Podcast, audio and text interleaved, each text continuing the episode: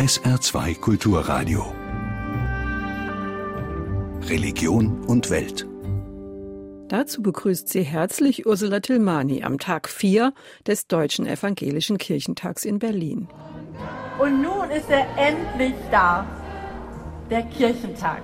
Du bist ein Gott, der mich anschaut. Mich interessieren die Schals. Da ist halt das Motto drauf. Du siehst mich.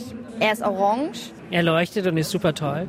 Vier Euro müssen Sie spenden. Wir sind Manchester. Ich wage zu sagen, auch für Bürgerinnen und Bürger, die den Glauben an Gott verloren haben oder nie hatten, sind diese großen Versammlungen die richtigen Orte, den Anschlägen auf die friedliche Gemeinschaft zu widerstehen. Wir wollen einfach dem Kirchentag ein gutes Sicherheitsgefühl vermitteln, dass die Leute und die Helfer sich auch wohlfühlen beim Gottesdienst, weil normalerweise ist das ja nicht üblich, wenn man zum Gottesdienst geht, dass es eine Taschenkontrolle gibt. First of all, guten Tag. It's uh, good to see all of you. It's good to be back in Berlin.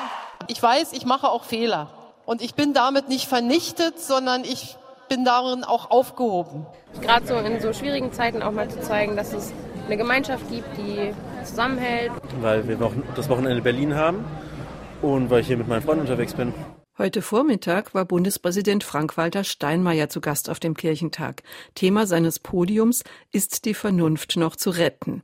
Steinmeier lieferte eine pessimistische Analyse und warnte angesichts von Fake News, Hass und Hetze im Internet vor einer Zersetzung der Demokratie.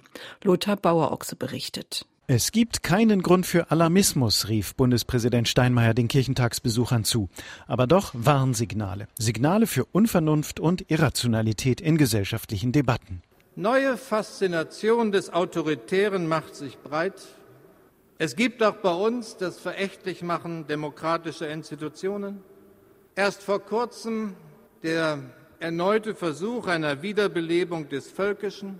Fake News und gefühlte Wahrheiten als Fundament eines neuen Irrationalen.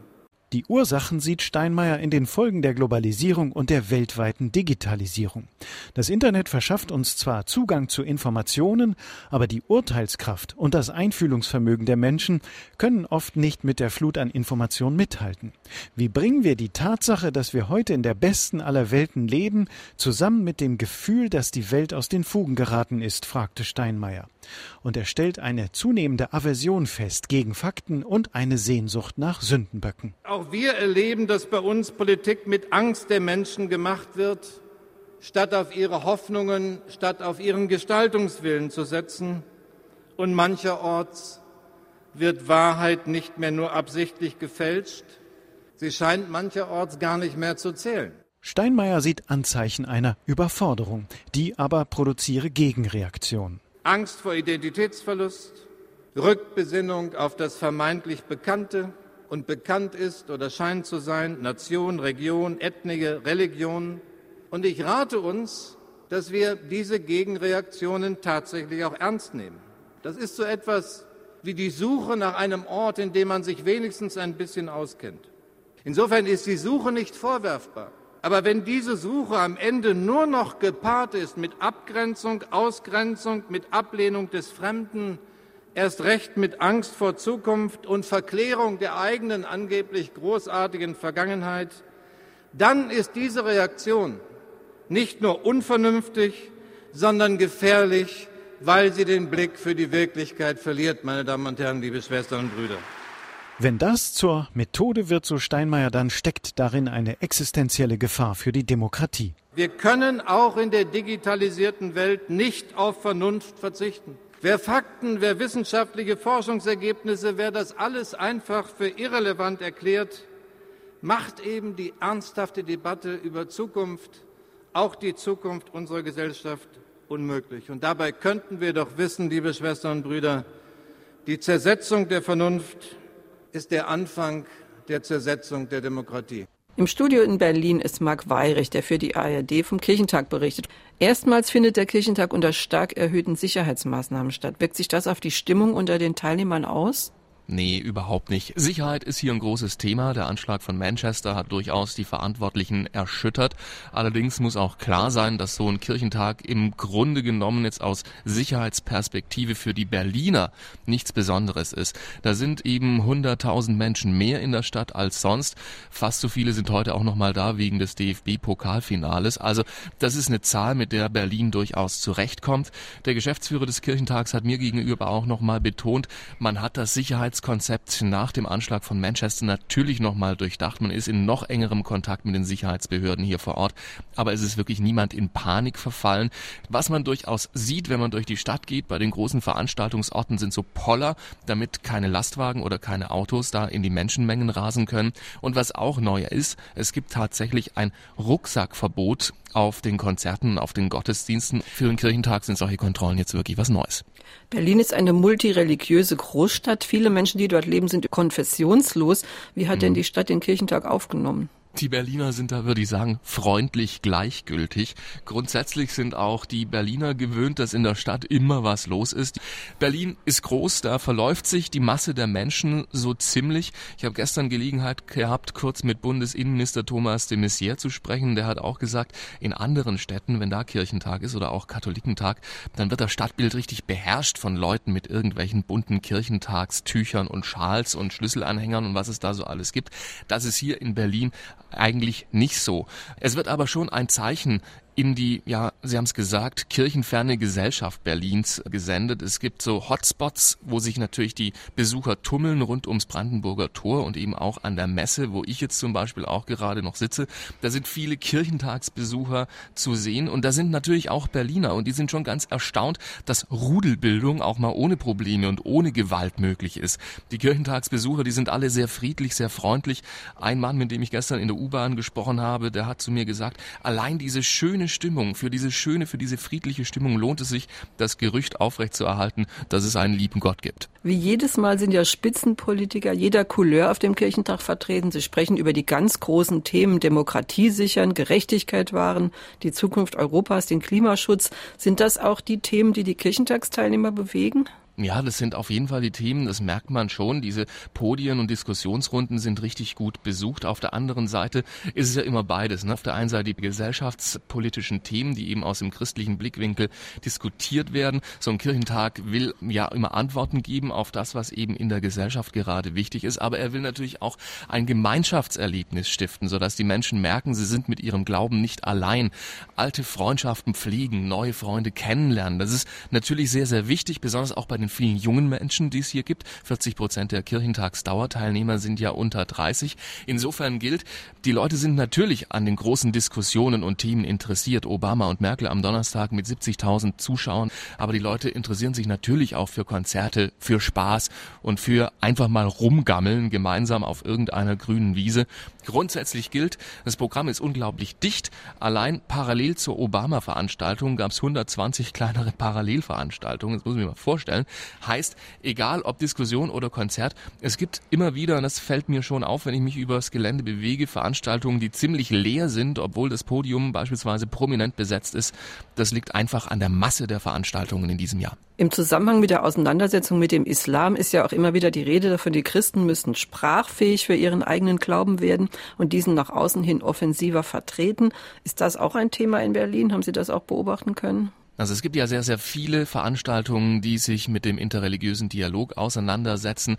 Das Motto der Veranstaltung heißt ja, du siehst mich. Und darum geht's eben tatsächlich auch. Sich sehen, sich anschauen, auf Augenhöhe ins Gespräch kommen miteinander, den anderen wahrnehmen, den anderen mit seiner Meinung, mit seiner Haltung, mit seinem Glauben zu Wort kommen lassen, sich aneinander reiben und vielleicht somit die eigene Position nochmal überdenken.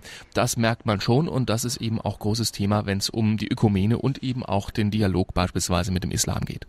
Der Kirchentag endet mit einem großen Abschlussgottesdienst in Wittenberg. Dazu müssen die Kirchentagsteilnehmer von Berlin nach Wittenberg übersiedeln. Wie muss man sich das denn praktisch vorstellen und wie viele Gottesdienstbesucher werden erwartet? Das ist wirklich der logistische Wahnsinn, der hier jetzt so langsam losgeht. Die ersten, die fahren schon rüber nach Wittenberg. Das ist so eine Dreiviertelstunde ungefähr mit dem Zug entfernt, werden sich dann auf den Elbwiesen einfinden, um dann dort eine Abendandacht zu halten mit ganz vielen Lichtern, wenn die Sonne untergeht und dann gemeinsam zu beten, gemeinsam auf der Wiese zu schlafen und dann eben am morgigen Sonntag dann den großen Abschlussgottesdienst um 12 Uhr zu feiern. Der große Schwung der Menschen, der wird morgen früh losfahren. Ab 4 Uhr in der Früh werden Sonderzüge von der Deutschen Bahn eingesetzt werden. Ich bin selber sehr gespannt, wie gut das klappen wird. Im 10-Minuten-Takt sollen diese Züge dann von Berlin nach Wittenberg fahren. Ursprünglich wurde von Veranstalterseite mal die Zahl von 250 bis 300.000 Besucher auf der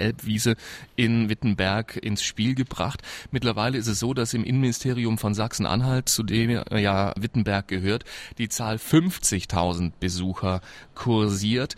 Also da bin ich wirklich gespannt, was da morgen tatsächlich los sein wird. Für SR2 Kulturradio war das Marc Weirich vom Deutschen Evangelischen Kirchentag in Berlin.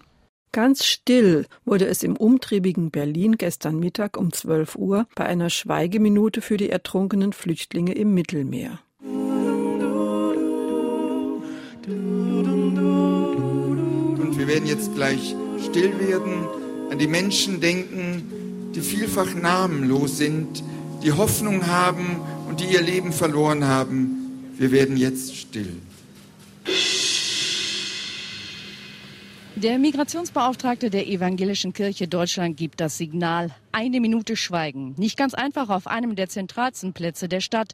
Dort, wo Touristen und Fußballfans gerade eintreffen und überrascht sind von den paar hundert Menschen, die stillstehen. Stumm und zum Teil im Gebet. Einige sind extra gekommen, andere eher zufällig. Wenn ich ganz ehrlich bin, ich wollte eigentlich zum Brandenburger Tor und ja, bin dann hier geblieben seit einer guten halben Stunde und war so angetan, dass ich nun nicht mehr weiter möchte. Ja, ich finde, eine Schweigeminute ähm, ist eine angemessene Art und Weise, so, so einer Sache zu gedenken, weil man das macht einen eigentlich sprachlos.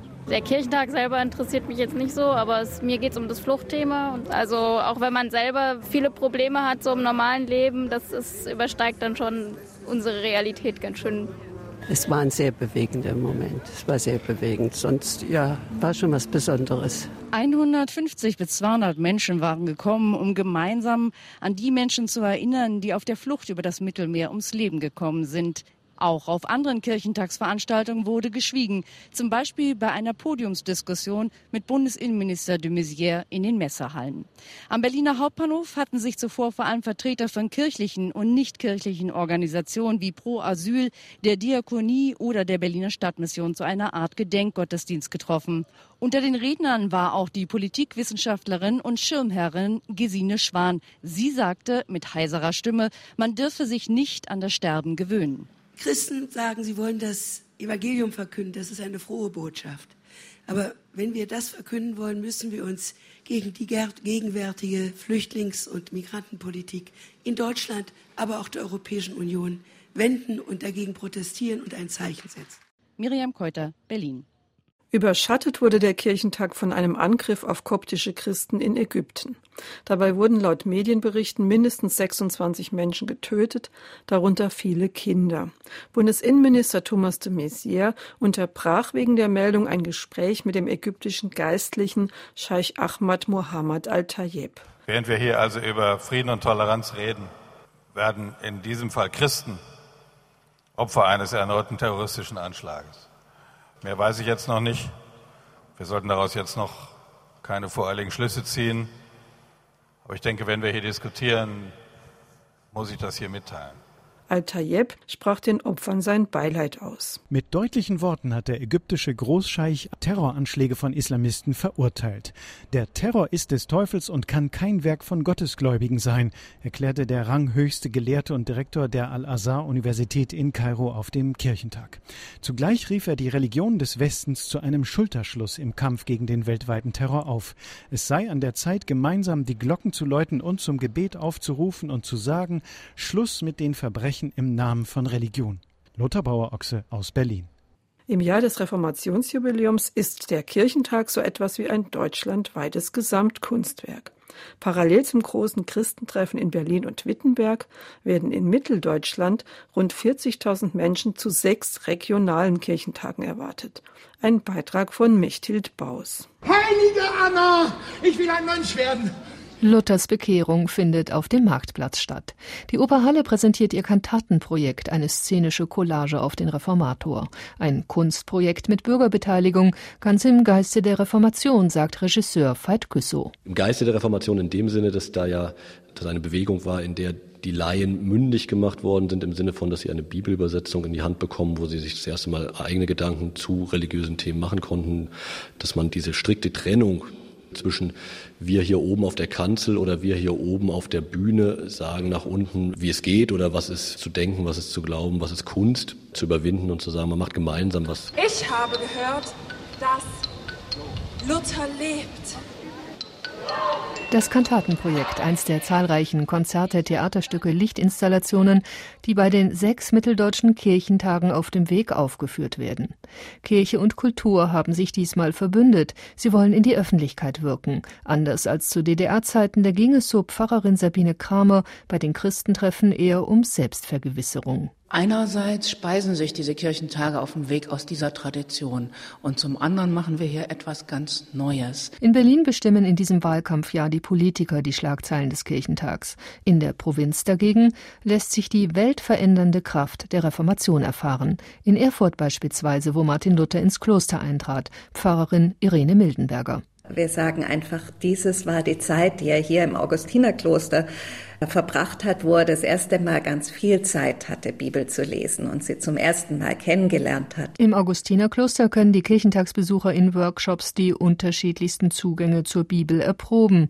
Um Atemübungen und Meditation geht es dagegen in der Erfurter Paulinerkirche. Organisator Jürgen Reifhardt. Ich finde, dass wir, und das war unser Bemühen zum Kirchentag hier auf dem Weg, dass wir unsere Schwellen niedrig nehmen müssen und dass wir unsere Türen öffnen sollten. Das tut uns gut. Also für mich ist jeder Mensch jemand, der sich auch spirituell auf die Suche machen kann, könnte und dafür braucht es Angebote.